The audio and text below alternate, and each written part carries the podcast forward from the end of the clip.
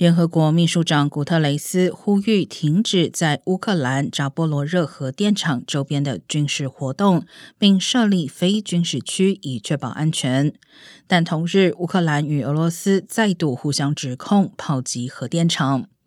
俄罗斯二月二十四号入侵乌克兰后，三月便占领泽波罗热这座欧洲最大核电厂，但目前仍由乌克兰技术人员负责运作。另一方面，乌克兰总统泽连斯基要求官员停止向媒体讨论乌军对抗俄罗斯的战术。乌克兰仍在追查此前的泄密案。